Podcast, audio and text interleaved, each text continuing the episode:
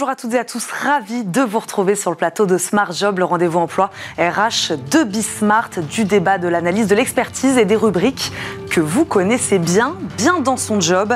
Les animaux s'invitent au bureau. En France, une personne sur deux possède au moins un animal de compagnie. Certaines entreprises ont alors décidé d'accepter que leurs collaborateurs les emmènent au boulot. C'est le cas de Purina. Encore mieux, la pratique améliorerait la qualité de vie au travail de tous les salariés. Dans le grand entretien, une spécialiste de la com au COMEX de Generali, Élise Gignoux est notre invitée. Ce n'est pas de communication dont nous allons parler, mais plutôt de diversité et d'inclusion des enjeux au cœur de la stratégie de cette femme, membre du COMEX et engagée. Et enfin, dans Fenêtre sur l'emploi, une web série pour rire des pratiques RH. C'est l'idée de la filiale du groupe actuel, Act for Skills. Si la phrase merci, on vous rappellera, vous parle, eh bien vous devriez jeter un œil. On commence, comme promis, cette émission par bien dans son job. C'est parti.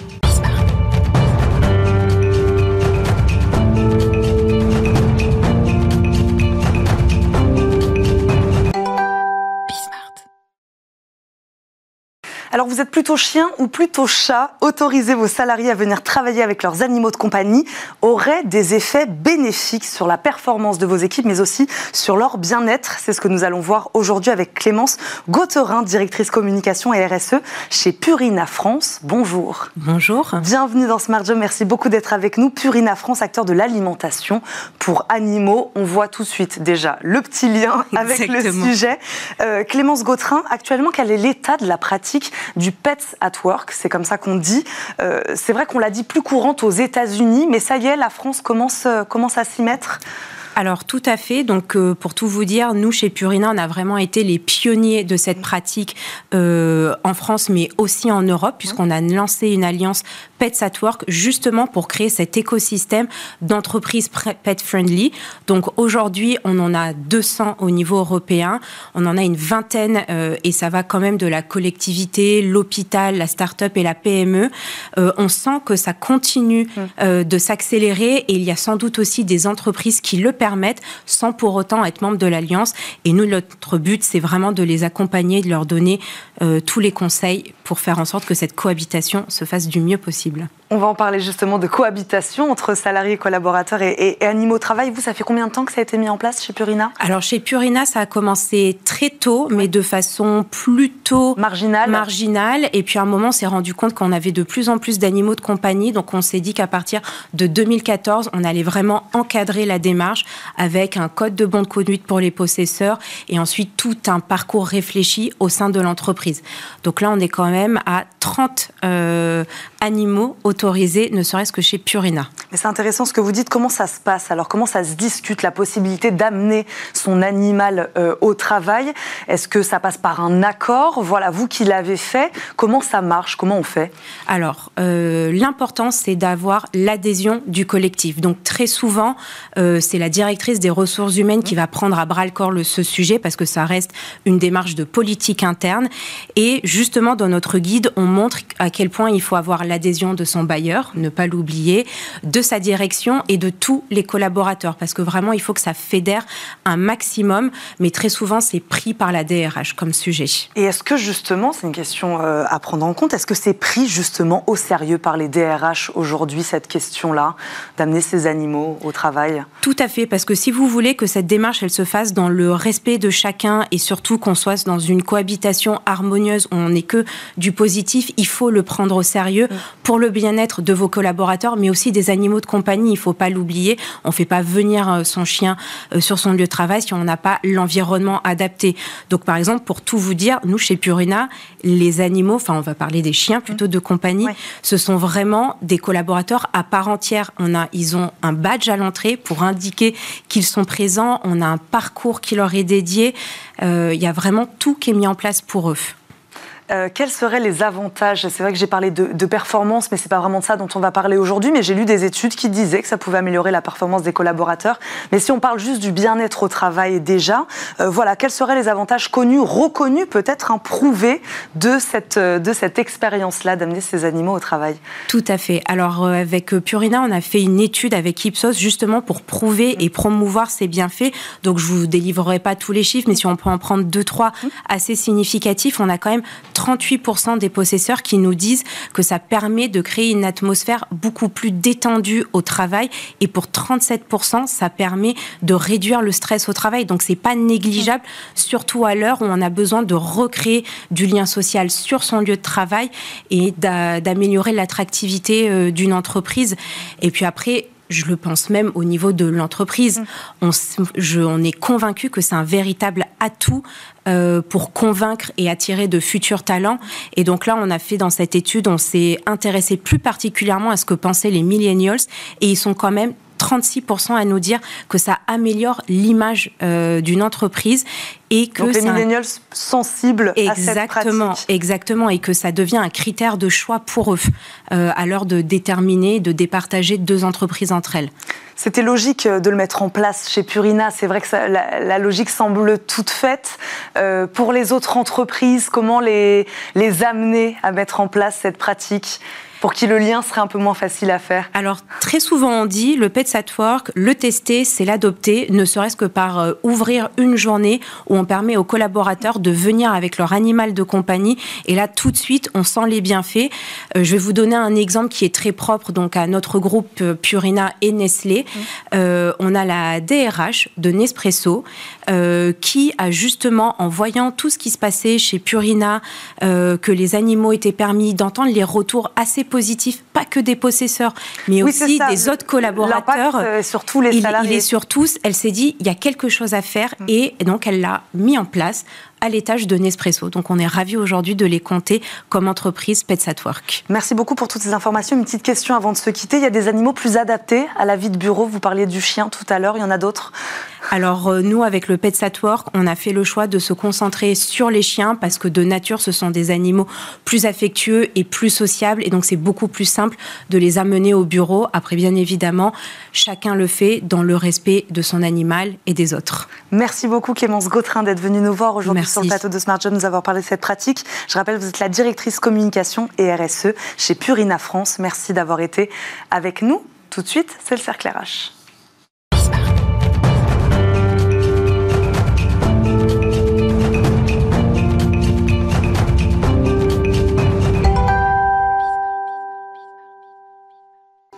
Dans le grand entretien, aujourd'hui, je vous le disais, nous recevons Élise Gignoux, membre du COMEX et en charge de la communication, de la durabilité et des affaires chez Generali. Bonjour. Bonjour Eva. Ravi de vous accueillir.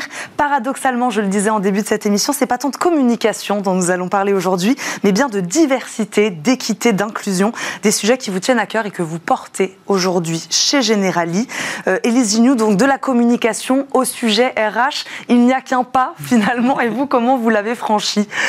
Oui, tout à fait. Mais, euh, moi, euh, tout, tout, mon parcours professionnel, j'ai voulu, euh, il est jalonné de sujets quand même autour d'enjeux de communication communication, d'enjeux d'engagement, engagement des collaborateurs, communication interne, euh, et puis euh, dans des secteurs où on est traversé par les grandes tendances euh, macroéconomiques, politiques, les grands bouleversements. générali, en tant qu'assureur, on est vigie des grands risques et des, grandes, des grands bouleversements démographiques, climatiques, etc., qui nous traversent.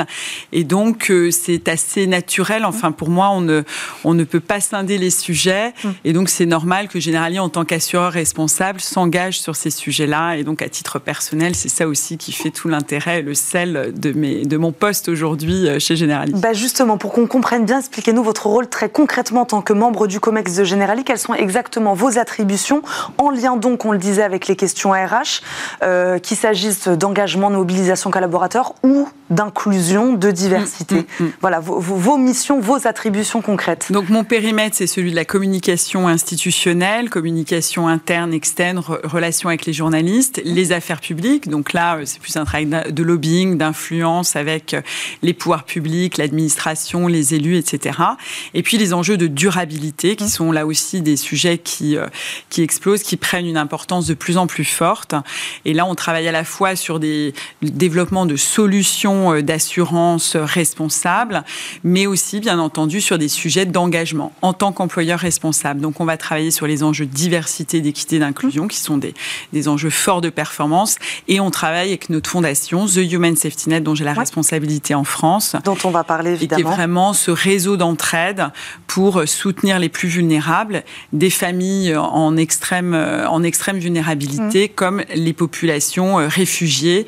Et là, on va travailler autour des sujets de l'employabilité, de l'entrepreneuriat pour les réfugiés. On va en reparler, évidemment. Vous avez parlé de vos relations avec la presse. Je crois que vous vouliez faire du journalisme au départ, non? C'est ça?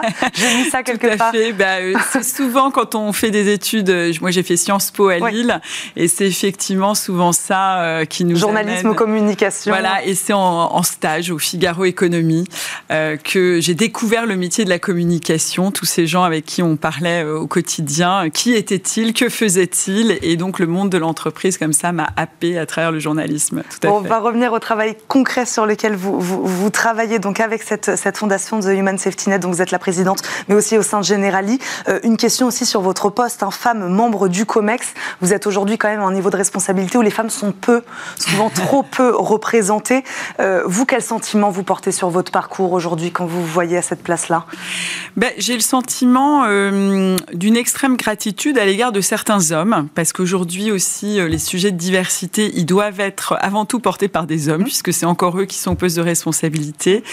Et donc, j'ai travaillé avec des hommes qui ont, euh, euh, je crois, identifié chez moi une volonté, une curiosité, une volonté de bien faire, une loyauté envers, euh, envers l'entreprise et les sujets qui m'animent.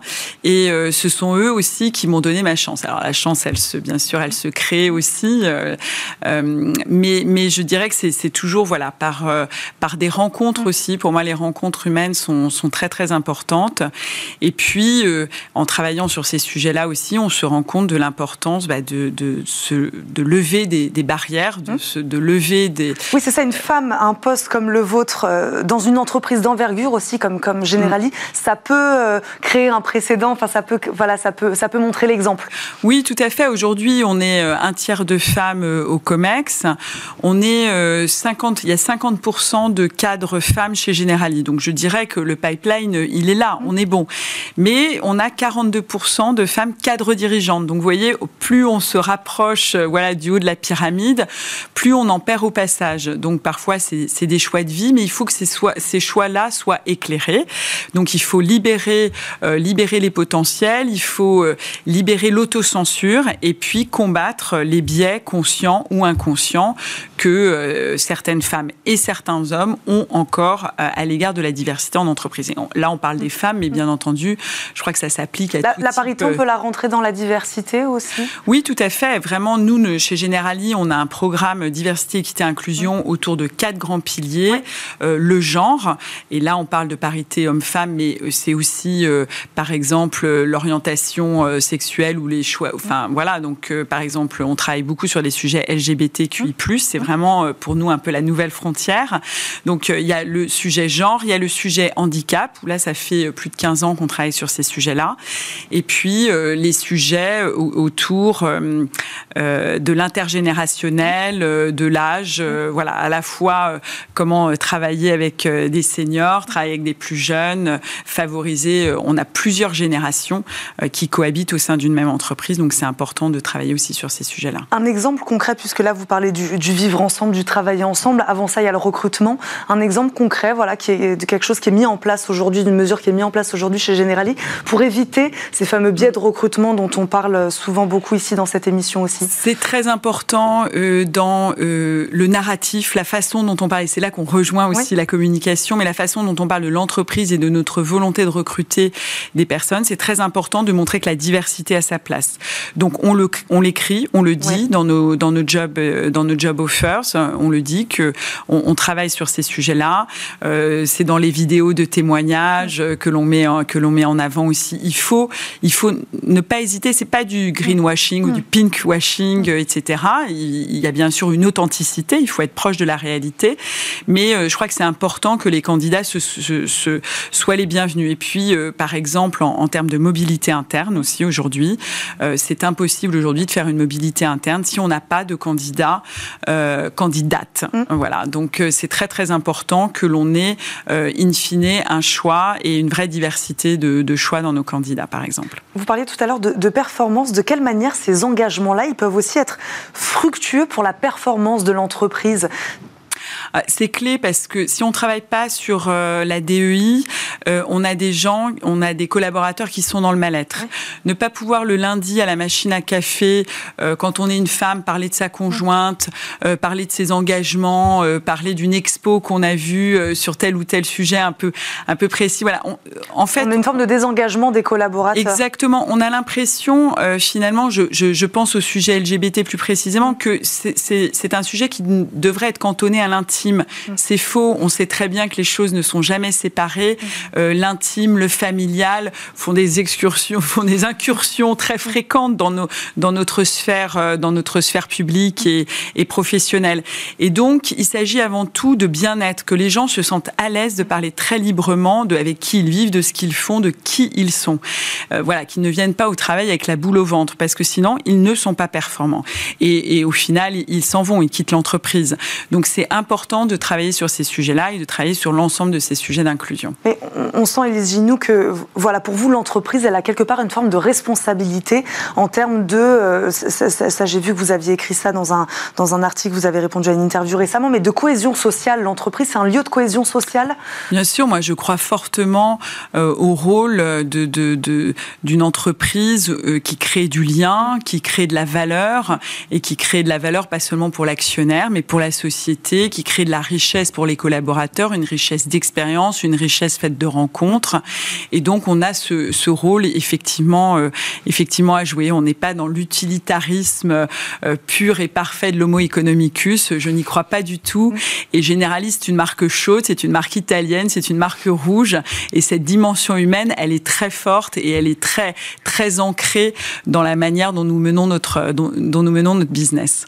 On va rentrer dans le concret, les actions de la Fondation. On en a parlé un tout petit peu. Donc vous êtes la présidente de Human Safety Net les actions, les missions de cette fondation Alors c'est un réseau d'entraide, hein, comme l'indique euh, comme l'indique son nom, qui a vocation à rassembler les énergies, à rassembler euh, euh tout un ensemble de parties prenantes, associatifs, publics, privés, pour travailler autour d'un sujet clé, la vulnérabilité. Mmh. C'est un continuum de ce que Generali fait hein, en tant qu'assureur. On est là pour protéger les biens et les personnes et pour prévenir les risques. Et ben ce continuum naturel, il se retrouve dans The Human Safety Net où on va s'adresser euh, euh, à des familles très vulnérables autour de, programmes euh, de parentalité.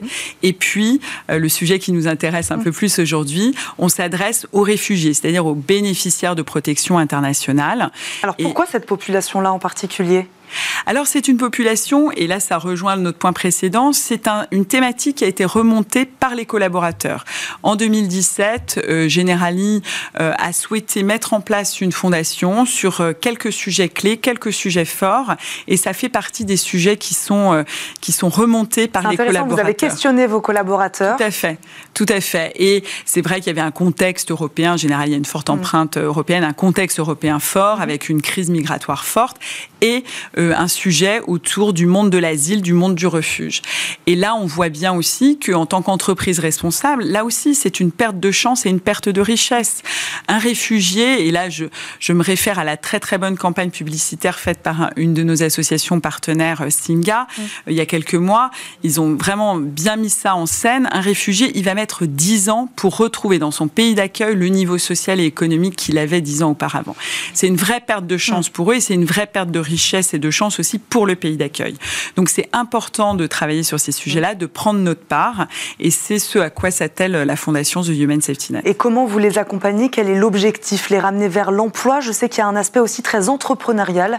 Exactement. Euh, on travaille sur ces deux sujets-là. Donc euh, depuis 2017, on a mis en place quatre incubateurs et pré-incubateurs. Donc là, on est vraiment dans la Startup. Nation.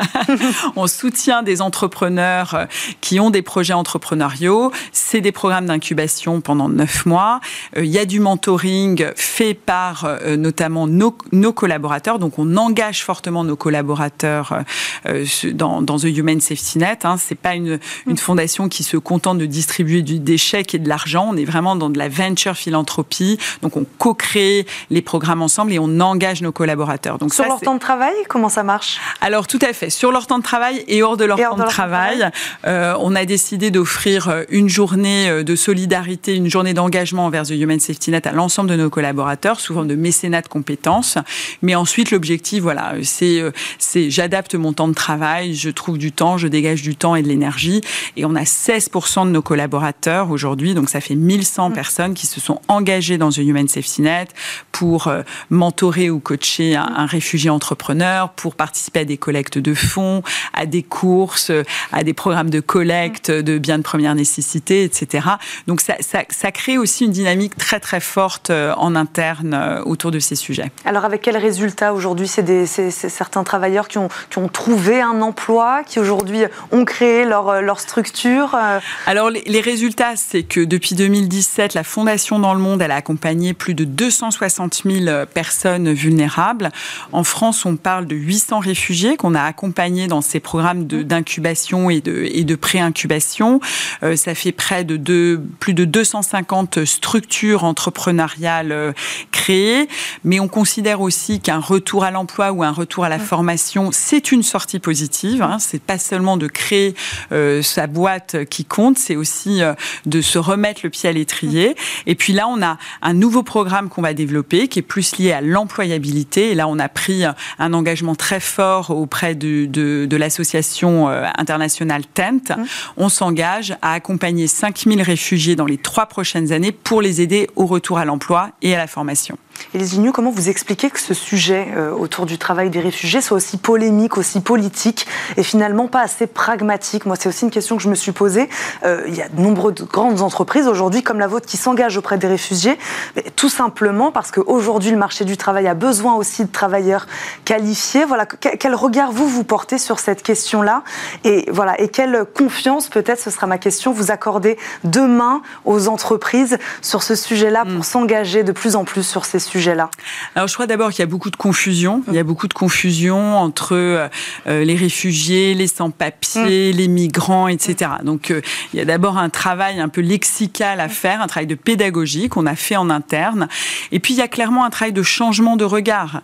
Voilà, quand on parle du monde des réfugiés, on parle de personnes qui sont sous menace physique, sous menace de, de, de, de mourir dans leur pays pour leurs convictions politiques, religieuses, leur orientation sexuelle ou que sais-je encore. Et c'est des gens qui bénéficient d'une protection internationale, d'un statut qui a été d'ailleurs, dois-je le rappeler, créé euh, pendant la guerre pour protéger avant tout des Européens. Ne l'oublions pas. Euh, voilà. Je, et je m'arrêterai là sur les polémiques euh, politiques, mais quoi qu'il en soit, en tout cas, on a notre, notre part de responsabilité à prendre. Et vous l'avez dit de façon très pragmatique. Aujourd'hui, nous, on accueille chaque année cinq, cinq alternants data analystes qui sont, euh, qui sont réfugiés grâce à un programme spécifique qu'on a créé avec euh, Each One et Open Classroom. Voilà, c'est un métier qui est sous tension. On a besoin de, de, personnes qui savent faire ce métier ou en tout cas qui, qui veulent apprendre ce métier. Donc voilà, c'est par des choses très pragmatiques comme ça. Euh, on va aussi lancer un programme de mentorat pour des femmes réfugiées. On va en accueillir 150 par an, c'est notre, c'est notre objectif. Enfin voilà, mettons en place des briques très concrètes. Merci Elise d'être venue partager vos engagements aujourd'hui dans cette émission, membre du COMEX en charge de la communication, de la durabilité et des affaires chez Generali. Merci beaucoup d'être venu nous voir. Tout de suite, ces fenêtres sur l'emploi.